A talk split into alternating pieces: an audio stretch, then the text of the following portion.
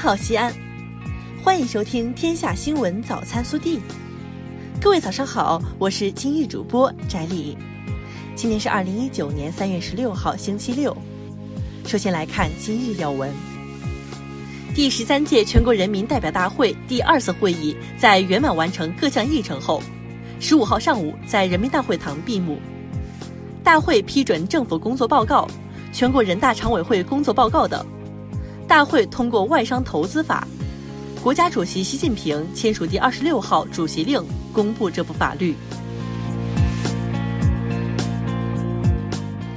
本地新闻，记者昨日获悉，省委组织部将组织实施二零一九年全省统一考试录用公务员工作。本次招考共安排三千一百三十个职位，面向社会公开考试录用公务员四千七百二十名。记者十五号从市政府获悉，西安市促进全域旅游发展的实施意见正式印发。我市将大力实施旅游产业倍增计划和旅游国际化行动计划，推进旅游融合发展，构建旅游产业新体系，加快国际一流旅游目的地建设。到二零二零年，全域旅游示范市成功创建，旅游总收入突破三千六百亿元。三月十五号。市公安局交通管理局、市生态环境局、市交通运输局联合发布通告，决定在我市相关区域实施工作日机动车尾号限行交通管理措施。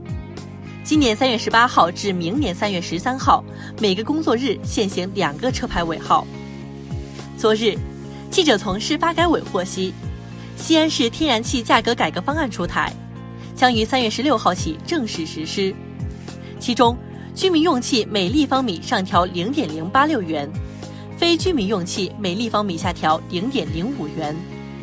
三月十六号起，我市下调非居民天然气价格，车用天然气销售价格将同步下调，由每立方米三点二零元降为每立方米三点一五元。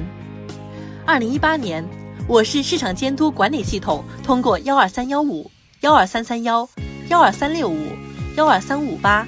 幺二三三零等热线电话，共受理群众和消费者咨询投诉举报三十三万五千九百三十八件，其中受理群众咨询二十七万七千五百九十九件，受理消费者投诉五万一千二百一十九件，受理群众举报七千一百二十件，帮消费者挽回经济损失四千八百二十二点一万元。昨日记者获悉。为扎实推进打击整治破坏秦岭野生动物资源违法犯罪专项行动，省公安厅将建立举报奖励制度，欢迎群众拨打二十四小时举报电话零二九八六幺六五九五四，提供违法犯罪线索。昨日，记者从陕西省药监局了解到，二零一八年全省各级食品药品监管部门投诉举报机构。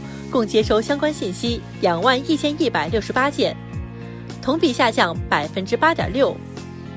我省食品安全形势总体保持稳中向好发展态势。昨日，中央电视台三幺五晚会曝光了河北、河南、山东、陕西涉嫌用医疗废弃物加工成破碎塑料出售一事。西安市临潼区委区政府高度重视，立即反应。在市级相关部门的指导下，组织执法力量联合执法，雷霆出击，连夜取缔了加工厂。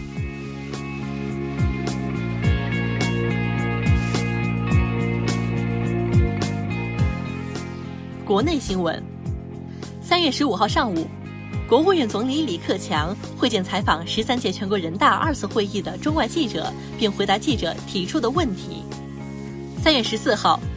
中共中央政治局委员、国务院副总理、中美全面经济对话中方牵头人刘鹤应约与美国贸易代表莱特希泽、财政部长姆努钦进行第三次通话，双方在文本上进一步取得实质性进展。商务部十五号公布的数据显示，今年一至二月，全国新设立外商投资企业六千五百零九家，实际使用外资一千四百七十一点一亿元人民币。同比增长百分之五点五。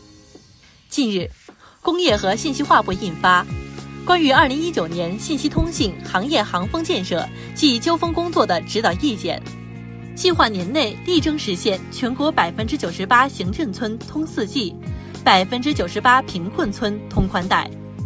国家统计局十五号发布七十个大中城市商品住宅销售价格变动情况统计数据，统计显示，二月份。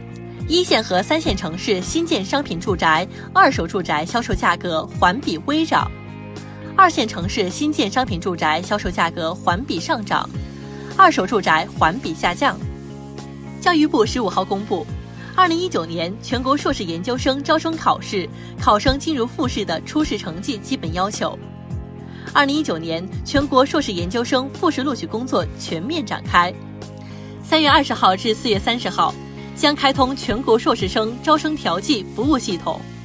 原国家质量监督检验检疫总局党组成员、副局长魏传忠涉嫌严重违纪违法，目前正接受中央纪委国家监委纪律审查和监察调查。三月十五号，幺二三二六民航服务质量监督电话正式开通，今后。旅客在乘机出行过程中向航空公司、机场投诉后没有得到满意答复，可拨打该电话进行反映。三月十号，某高铁广州到深圳段，女子丁某与邻座女子起纠纷，持续辱骂邻座女子。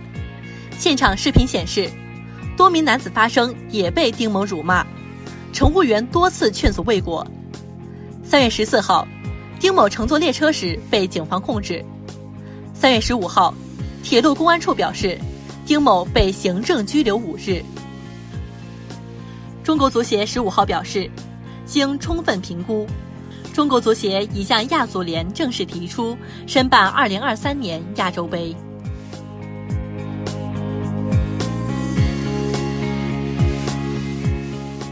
暖新闻：近日，在山东济南晚高峰时期的一个路口。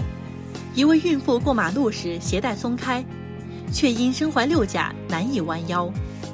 一名正在执勤的交警见状，主动走到孕妇身边，蹲下身帮她系好鞋带，随后返回岗位。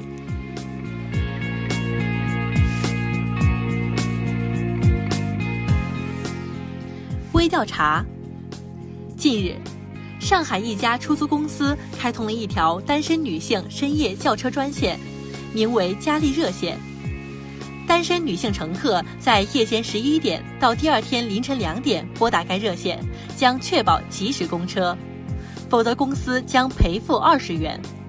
对此你怎么看？更多精彩内容，请持续锁定我们的官方微信。明天不见不散。